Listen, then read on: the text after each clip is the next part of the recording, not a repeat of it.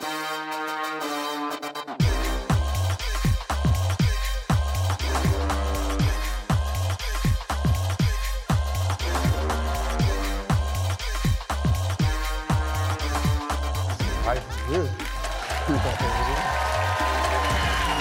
et bienvenue sur Canal+. Regardez Clic en clair et en direct. Votre nouveau rendez-vous quotidien avec la clique du soir. Pauline Clavière. Ça va, beau cuir. Très belle, ouais. Ouais, très joli cuir. hein. Matrix 5 est en préparation. C'est ça. C'est une très bonne nouvelle. Charlotte Vautier est avec nous. Ça va bien? Ça va? Ça va très bien. T'as passé un bon week-end? Excellent. Il paraît que t'as eu la chance de lire le roman de Morad Winter avant tout le monde. Et ouais, et je suis encore choquée. Je vous le Pourquoi dis, je suis choquée? encore choquée. Ça n'a jamais existé. Ça n'existe nulle part ailleurs. Il est unique. Vraiment. Comment ça s'appelle? Ça s'appelle Les meufs, c'est des mecs bien. Eh ben c'est vrai, les meufs, c'est des mecs bien. Yacine Bellous Quel plaisir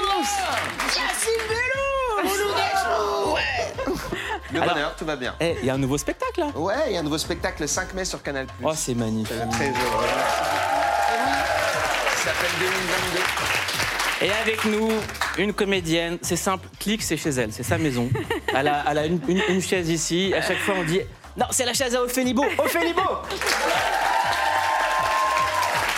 Ça va Ophélie? Ça va super, te le dis, euh, tu fais partie de mes comédiennes françaises préférées, énormément de talent. euh, à l'affiche de la nouvelle création originale de Canal+, qui s'appelle BRI. Les deux premiers épisodes sont diffusés ce soir en exclusivité sur Canal à 21h. Et on regarde ensemble, pour se faire une idée, en exclusivité, tout de suite, maintenant, gratuitement, la première minute. Les gars, le bouclier est en route. Pour l'instant, le négociateur essaie d'entrer en contact avec les terreaux. Dès qu'on peut, on entre avec les secours. Alors on se tient prêt. Ok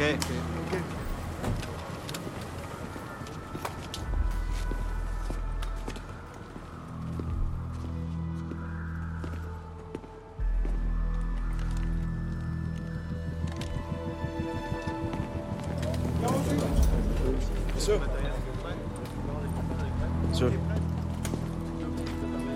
Quand on va rentrer, il faudra demander aux secouristes d'attendre un petit peu le temps qu'on sécurise.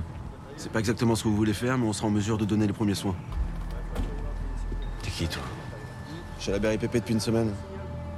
Avant, j'étais au COS, j'ai fait deux ans en Syrie. À mon avis, les gars à l'intérieur aussi. Parce que vous pouvez pas faire ça si vous avez pas vu quelqu'un d'autre le faire.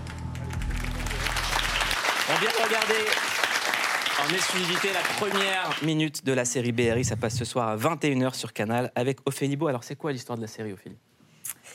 Alors l'histoire de la série, c'est euh, ben, brigade de recherche et d'intervention. Donc c'est une unité spécialisée dans le grand banditisme et l'antiterrorisme. Et, euh, et en fait là, c'est le relais. Là, ce qu'on vient de voir, c'est un peu l'historique euh, qui contextualise euh, la suite de la série. Donc c'est la passation de, pouvoir entre deux chefs de brigade. Et dans un instant, on va en parler avec Simon Riandet, c'est le chef de la BRI de Paris qui a vu la série. C'est extrêmement rare d'avoir des gens de la BRI qui s'expriment à la télévision. Là, il est là à visage découvert, sans cagoule. Il sera là dans un instant sur Canal. Mais tous les jours, on passe l'actualité en revue. C'est la revue de Clic.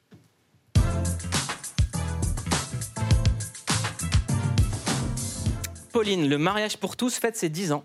C'est ça, c'était le 23 avril 2013 euh, qui a été adopté par l'Assemblée nationale euh, ben, la loi qui, euh, voilà, on a adopté le la loi sur le mariage pour tous. Dix ans donc, de, avec beaucoup de débats, beaucoup de confrontations. Il y a eu, on le sait, hein, beaucoup de manifestations, la manif pour tous dans la rue, beaucoup de violence, beaucoup de mots très violents aussi. Et Christiane Taubira finit par remporter son combat à l'Assemblée nationale Taubira. après des jours et des nuits de débat. Et je voulais qu'on revoie tous ensemble un discours très marquant qu'elle adresse à des adolescents, à tous les adolescents homosexuels. Christine. Chacune, chacun d'entre nous est singulier et c'est la force de la société. Et c'est même la condition de la société, c'est la condition de la relation dans la société. Alors nous leur disons, si vous êtes pris de désespérance, balayez tout cela. Ce sont des paroles qui vont s'envoler.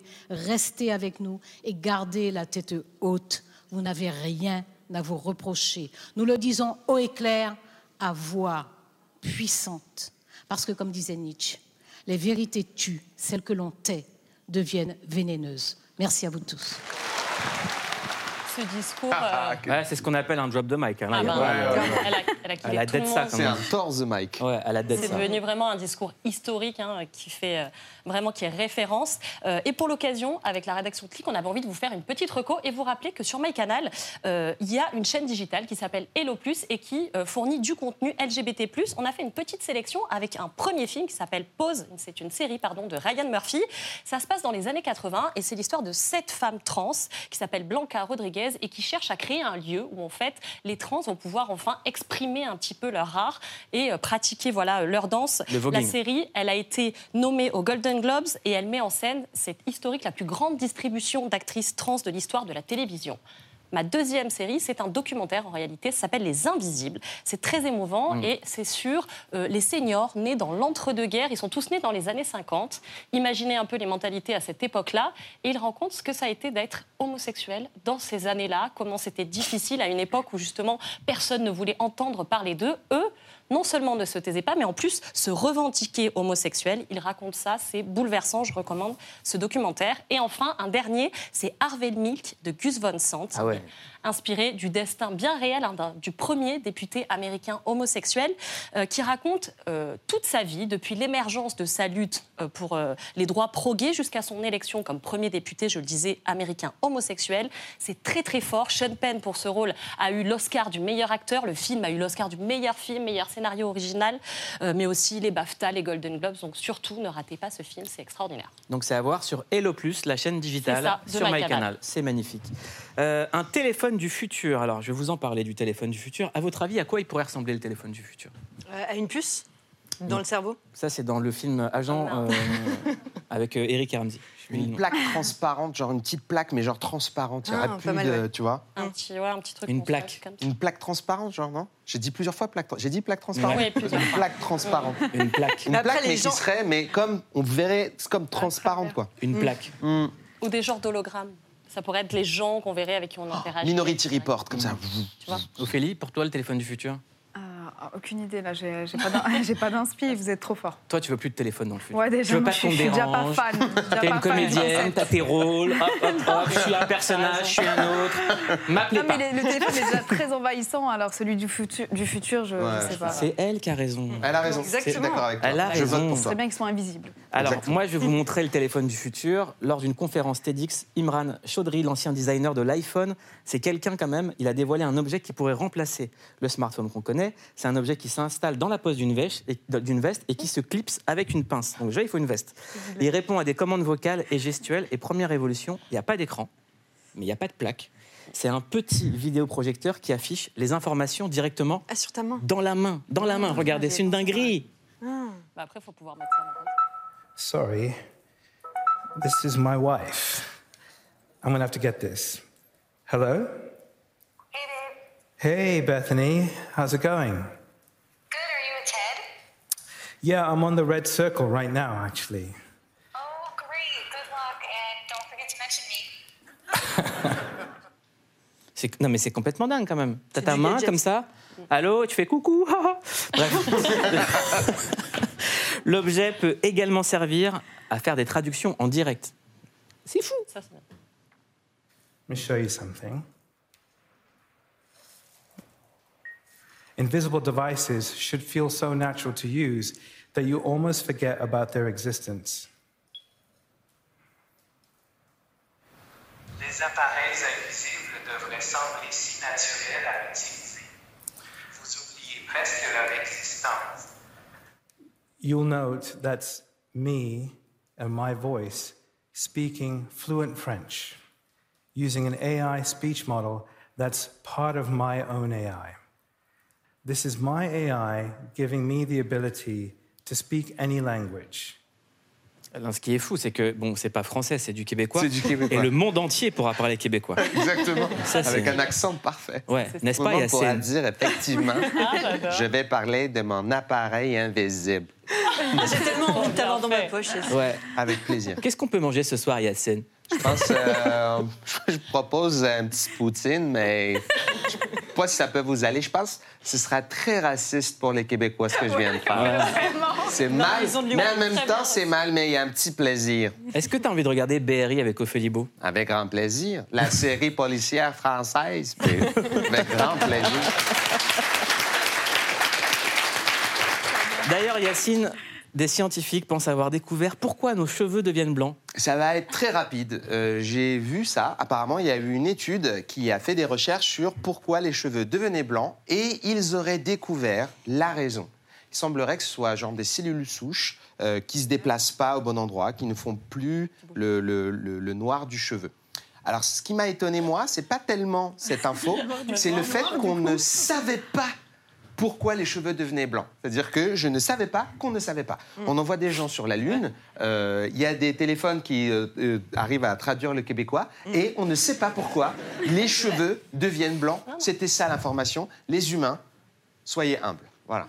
Euh, moi, j'ai une autre information de premier ordre. Depuis jeudi dernier, l'offre Apple TV Plus est disponible via MyCanal et c'est historique. C'est la première fois que Apple euh, s'associe avec une autre marque et cette marque, c'est Canal Plus.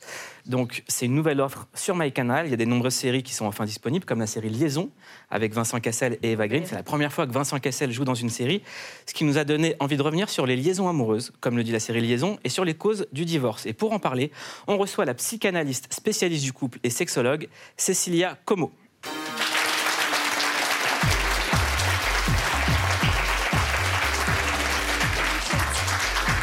Bonsoir Cécilia, il y a une chaise qui arrive, ne vous inquiétez pas. Alors, vous avez écrit le livre Le couple parfait n'existe pas, éloge de l'imperfection amoureuse aux éditions Flammarion.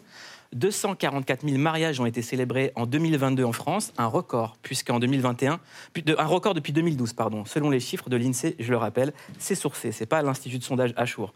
Mais près d'un mariage sur deux se termine en divorce en France. Près d'un mariage sur deux, ce qui me donne envie d'écouter une chanson de Magic System. Ah. Et ouais, ça me fait penser à Premier Gaou. Premier Gaou n'est pas Gaou.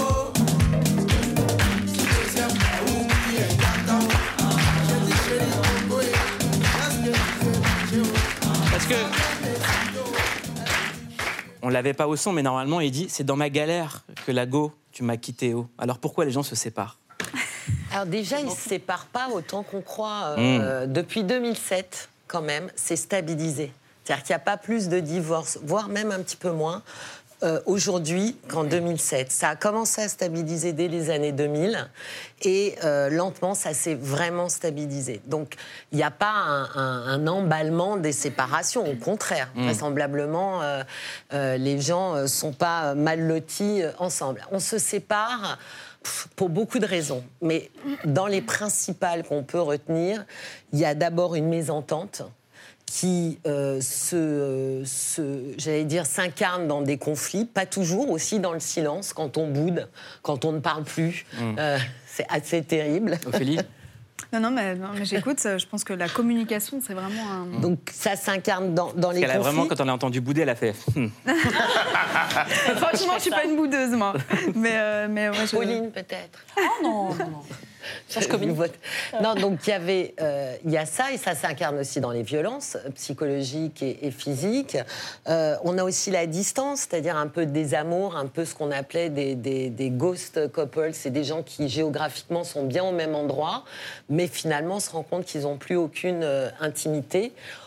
On a l'infidélité. Ah bah quand même. Ah, c'est ça. Euh, les Alors infidélités. l'infidélité, c'est à l'origine d'un tiers des divorces en France chaque année quand même. Ouais, c'est un petit dos quand même. Alors, Un on peut le voir dans l'autre sens. C'est-à-dire qu'il y a effectivement 33% de gens qui divorcent à cause d'une infidélité, mais on a aussi euh, 70% de gens euh, qui ne divorceront pas, parce qu'on a quand même, euh, quand on fait les statistiques sur l'infidélité, ils sont Ah. quand même un sur deux. hein. Vous voulez dire qu'ils Et cachent plus- bien qu'un bien, tiers. quoi. Ouais, ils sont plus qu'un tiers. Seum, Charlotte, de- non, non, et de toute façon, c'est pas étonnant parce qu'on dit infidélité, l'infidélité, mais c'est les infidélités. Ce qui est le plus pénalisant pour un couple, c'est la trahison.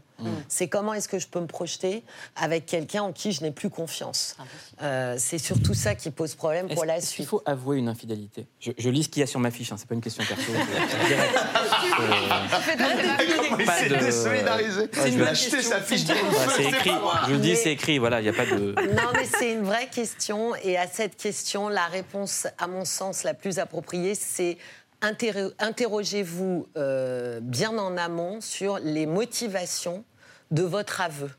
Parce que si c'est pour se soulager, vous allez vous soulager, mais vous allez envoyer un, Une un vibe. 3 tonnes Oui. dans, la, dans la figure de, de la personne que vous avez trompée. Donc vous, vous allez aller mieux, vraisemblablement, mais elle, beaucoup, beaucoup moins bien. Alors quand est-ce qu'il faut avouer plus quand c'est fini? Je pense que c'est intéressant Quand on est surpris, d'avouer. Ça a toujours un petit côté euh, un peu religieux, On a- de, de dire en tout cas qu'il s'est passé quelque chose. euh, quand on veut signifier, et d'ailleurs c'est intéressant, c'est plutôt quand on veut rester que quand on veut partir. C'est qu'on veut que les choses bougent. Donc la motivation est, je veux transformer ce couple, il y a quelque chose qui ne va plus. C'est table Bon, voilà, c'est un peu extrême. Tabula rasa. Tabula rasa. L'ardoise magique. Exactement. Ça sert à quelque chose encore la fidélité? Il n'y a pas une utilité, il y a une valeur et une croyance. Il y a des gens qui sont portés vers une, euh, vers une fidélité parce que ben, ils, y- comment dire, ils adhèrent et, et c'est comme ça qu'ils sont bien. Il y a des gens, au contraire, euh, qui n'y adhèrent pas et qui voient même pas, en fait, euh, pourquoi. Est-ce que l'homme et la femme sont faits pour être fidèles, pour avoir un seul partenaire toute leur vie? Mais l'homme et la femme n'ont jamais eu un seul partenaire toute leur vie. Parce que quand il n'y avait pas le divorce, on mourait. Et on mourait jeune avant. Euh, donc Et on n'a voilà. jamais Bon vécu de, de, de 18 ans ou de 17 ans à 80 ans avec la même personne. Bien sûr qu'il y a des gens qui l'ont fait, mais c'est pas la norme. Il y avait beaucoup de veufs, il y avait beaucoup de veuves, et puis il y avait quand même malgré tout des gens euh, qui, tout en restant ensemble, n'étaient plus ensemble. Et est-ce qu'il y a une différence entre la fidélité sentimentale et la fidélité sexuelle?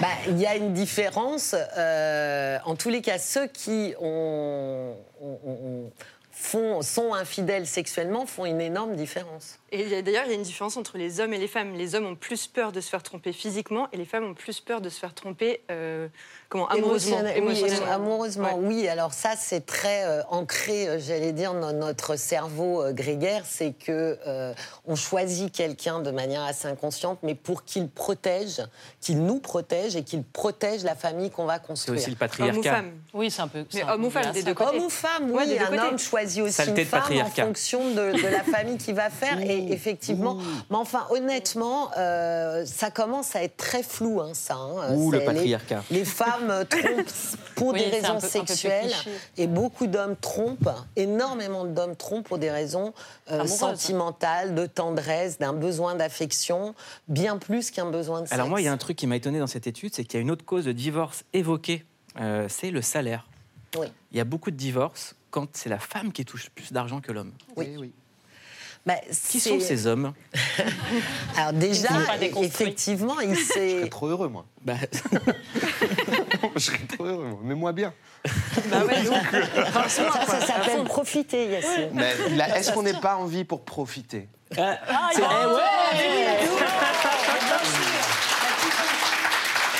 Profiter de l'autre, peut-être Moi, j'ai envie de vous Mais dire, c'est la différence, elle a mis la petite frange. Voilà, bon. Voilà. Exactement. C'est la kiffance. Non, mais il y a une vraie différence, c'est que euh, une femme qui est indépendante financièrement, ça on le savait de toute façon parce que les femmes qui divorcent dans les pays où les femmes demandent le divorce et où il y a plus de divorces, c'est corrélé avec des femmes qui sont indépendantes financièrement. Mais alors, ça n'est pas, ça n'est pas très au fait qu'elle gagne plus d'argent à proprement parler. C'est-à-dire quoi Qu'elle est moins à la maison, qu'elle est moins disponible pour les. Non, qu'elle est, elle est plus sensible aux insatisfactions conjugales et elle a plus les moyens de dire non, je n'en ai plus envie. Ah, donc elle est Donc en salariée, fait, les hommes, c'est pas des bâtards.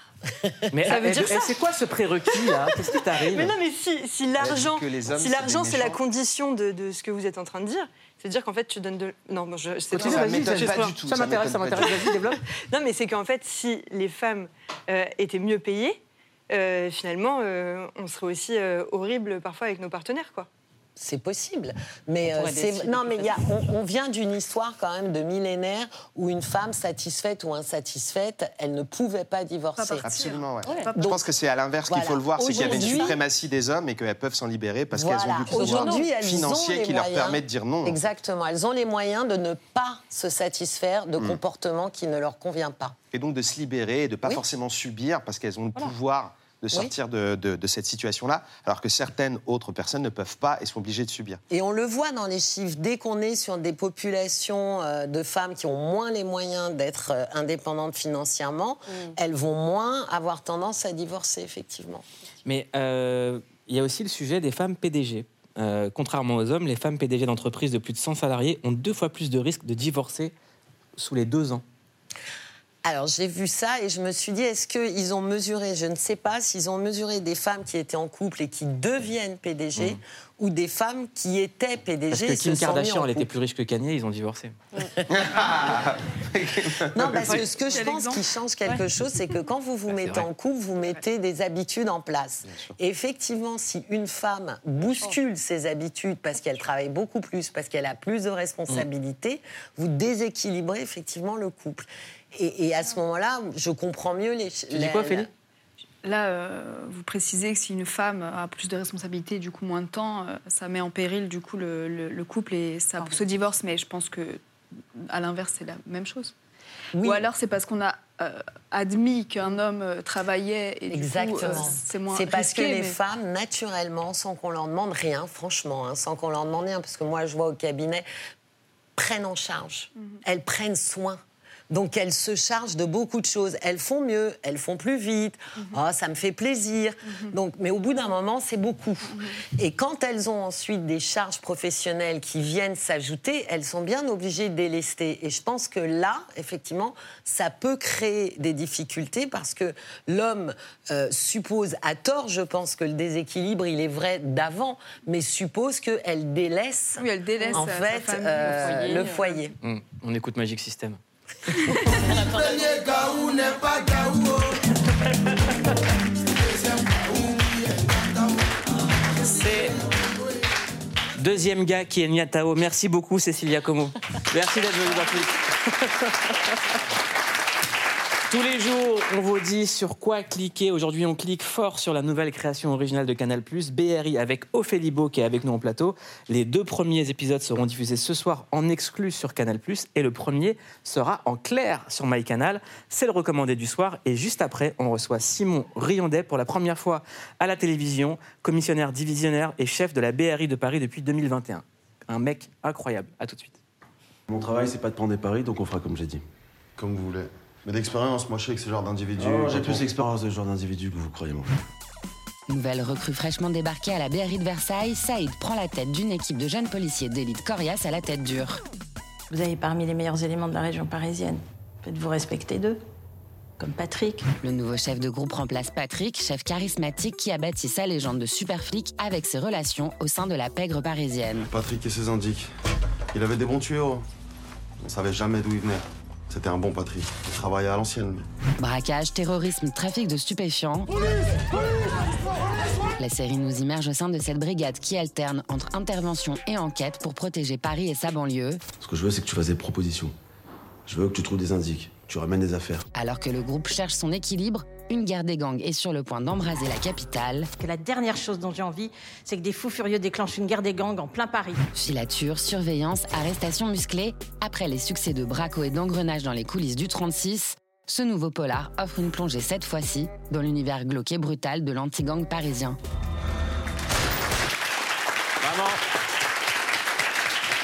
Il faut cliquer sur BRI et pour la première fois à la télévision, on a Simon Riondet. Vous êtes commissaire divisionnaire et chef de la BRI de Paris depuis 2021. Merci d'être venu. Bonsoir. J'imagine que c'est très compliqué pour vous de venir témoigner à visage découvert. Oui, mais c'était aussi l'occasion de mettre en valeur aussi cette unité. Je trouve que cette série, elle met euh, le focus sur une unité qui est peu connue et qui est pourtant essentielle euh, pour la sécurité des Parisiens. Donc je suis très content de, de représenter les hommes et les femmes que je dirige. Qu'est-ce qui vous a parlé dans la série BRI Alors c'est plein de choses. hein. C'est une série qui est assez proche de la réalité. On voit que les, les acteurs ont, ont travaillé pour, euh, pour avoir les attitudes, euh, la manière de, de fonctionner de la BRI. Il y a beaucoup d'énergie et en même temps de fatigue. Et c'est un peu ce ce paradoxe qu'on retrouve dans le travail de la BRI, c'est-à-dire que on vit pas euh, comme des voyous, mais on vit à l'heure des voyous. Donc on est très fatigué et en même temps, faut s'entraîner. On doit faire du sport et en même temps, on mange des kebabs et du McDo parce qu'on est en surveillance. Ah, ça c'est ma life. Donc du coup, voilà, ça représente, euh, je trouve, euh, très bien l'état d'esprit de la BRI, ce côté aussi où on lâche pas. Et puis il y a des, des choses, alors euh, je ne sais pas si c'est des coïncidences, mais le- le- la première minute que vous montrez, on a euh, un fonctionnaire qui vient d'arriver à la BRI. Il se trouve qu'au Bataclan, il y avait euh, un fonctionnaire qui était à la BRI depuis moins de deux mois, qui était dans la colonne Alpha, qui était sous le feu euh, au Bataclan. Donc euh, voilà, il y a plein de correspondances et je suis très heureux d'avoir pu voir cette série qui m'a beaucoup plu. J'avoue, je l'ai je l'ai binge-watché en deux jours, je l'ai fini et elle m'a beaucoup plu. Ophélie, toi, quand tu as préparé le rôle pour, pour BRI, qu'est-ce que tu as appris que tu ne savais pas? Ben, déjà, je connaissais pas du tout l'unité euh, spéciale de la BRI. Euh, le rythme comme ça, aussi les, euh, un espèce de fonctionnement similaire, ben, comme vous disiez, entre les voyous et les, policiers. euh, ben, c'est évidemment pas les mêmes pratiques, mais il y a un rythme comme ça où ça joue au, chat et à la souris. Et ouais, voilà.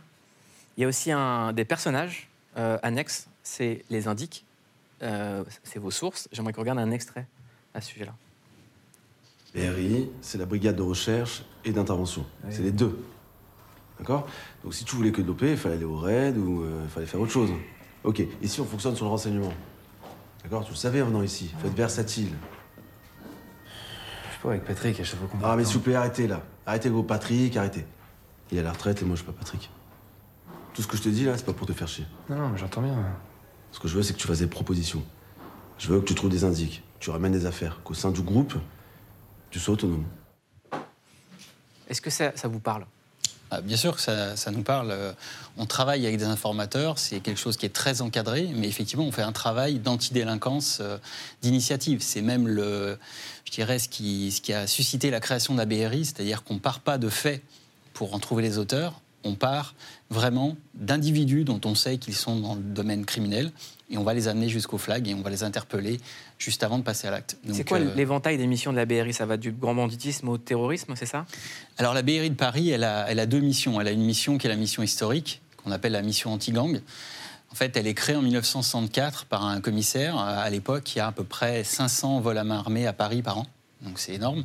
Et il se dit, plutôt que de travailler à l'envers, donc euh, c'est-à-dire partir du fait et puis essayer de trouver quelle est l'équipe, on va partir des équipes et puis les interpeller juste après ou juste avant euh, leur action. Et puis en 1972, il y a euh, les attentats au JO de Munich, avec une intervention policière en Allemagne qui se passe très mal. Les otages sont tués. Et donc, on décide de créer une unité d'intervention policière.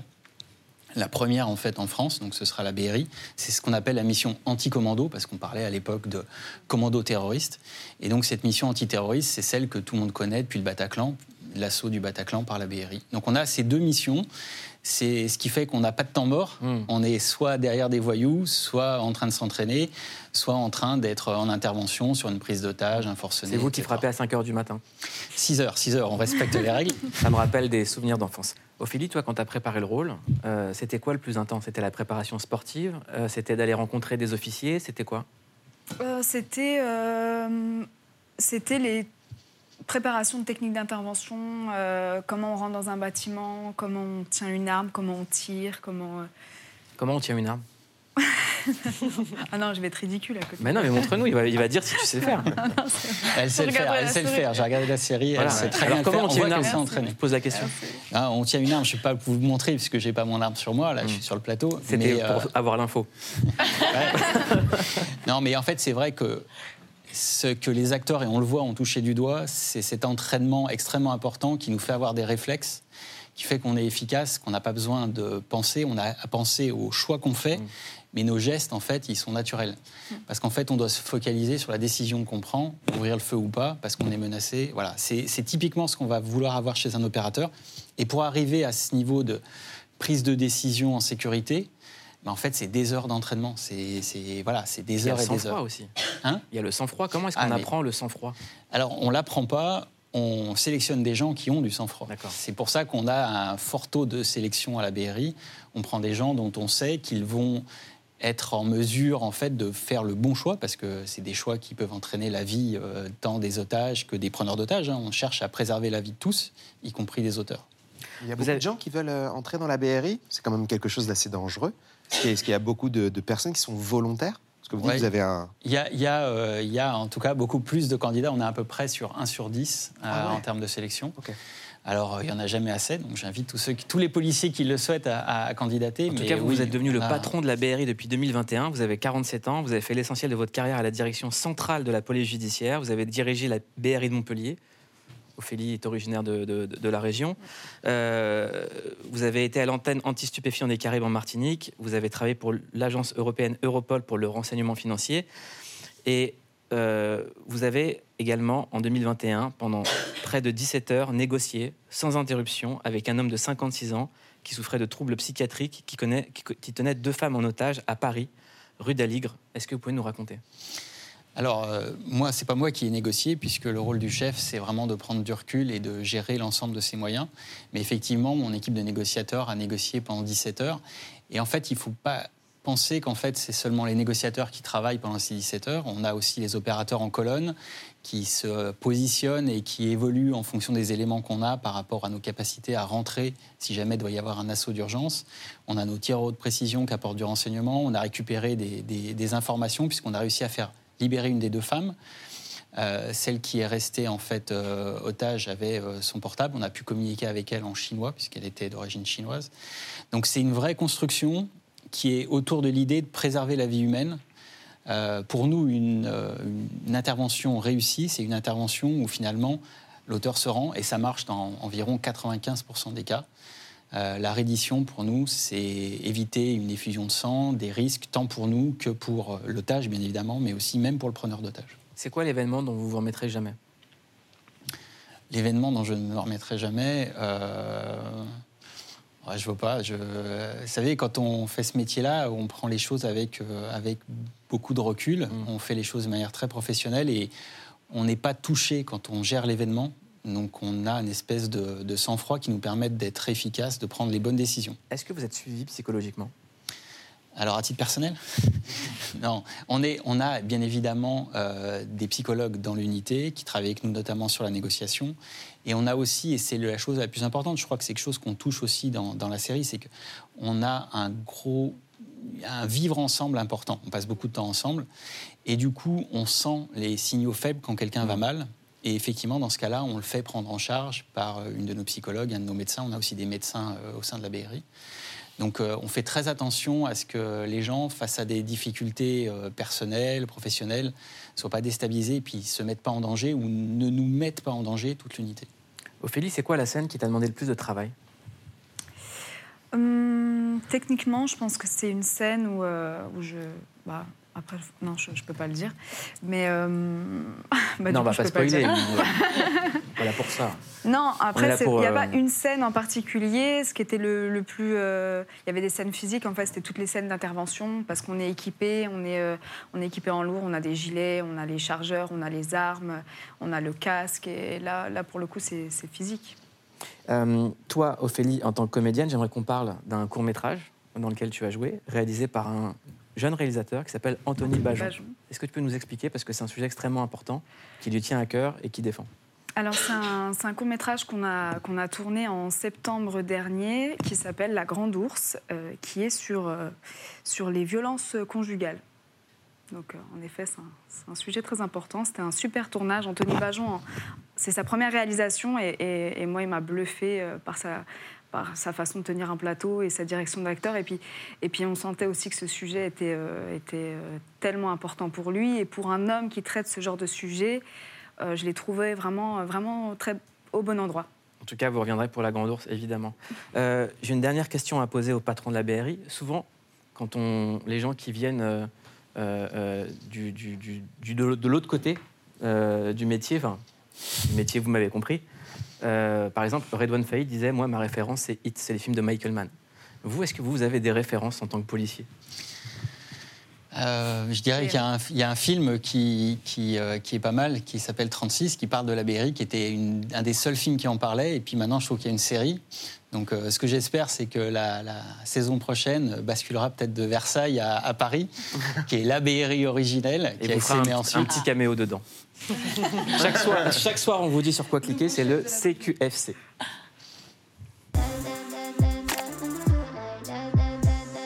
Mieux qu'un algorithme, la rédac de clic vous dit sur quoi cliquer. On commence par cliquer sur la série qui réinvente le genre post-apocalyptique Station Eleven disponible sur Paramount+. Si vous avez adoré The Last of Us, cette série est faite pour vous. On retrouve le scénariste de The Leftovers à la baguette de cette émouvante série qui ose imaginer un lendemain de fin du monde où l'espoir prendrait le pas sur la mélancolie. Nous devons abandonner l'avenir. Tout ce qui importe, c'est l'instant présent et ce qui nous a conduits jusque-là. C'est les 10 ans du mariage pour tous et à cette occasion, on clique sur le podcast Queer. Après une première saison sur le coming out et une deuxième sur l'homoparentalité, la troisième saison de Queer raconte l'émouvante histoire d'un enfant traîné par ses parents au rassemblement de la Manif pour tous. Il ignorait à ce moment-là qu'il était en train de manifester contre ses propres droits. J'aurais aimé ne pas participer, ne pas être mêlé à ça, parce que c'était des manifestations violentes, que selon moi, il n'y avait pas à s'opposer à ce que les gays puissent avoir accès au mariage, rétroactivement. C'est pas ce que j'aurais aimé défendre. On termine loin des écrans puisqu'on clique sur un livre, Tricky, Antistar, Superstar de Florine Delcourt.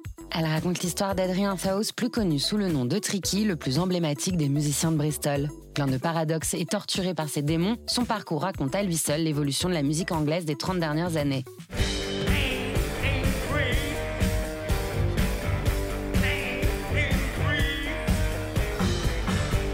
C'est tout pour aujourd'hui, on se dit à demain pour un nouveau CQFC. C'était le CQFC, ce qu'il faut cliquer. Et nous, évidemment, ce soir, on clique sur Canal Plus ce soir pour retrouver les deux premiers épisodes de BRI avec Ophélie Beau. Merci d'être venue, Ophélie. Merci beaucoup. Merci Merci beaucoup, Simon Riodet. Merci d'être venu dans Click. Merci, Pauline. Merci, Charlotte. Merci, Yacine. Maud. Très beau, Yacine Bellous. Très, très C'est beau. vrai, oui. Et le aussi. spectacle, le beau. 5 mai sur Canal voilà. Merci au public. Merci aux équipes qui ont préparé cette super émission. Passez une excellente soirée sur Canal avec En aparté et après BRI. Bonne soirée. À demain, 19h15 en clair.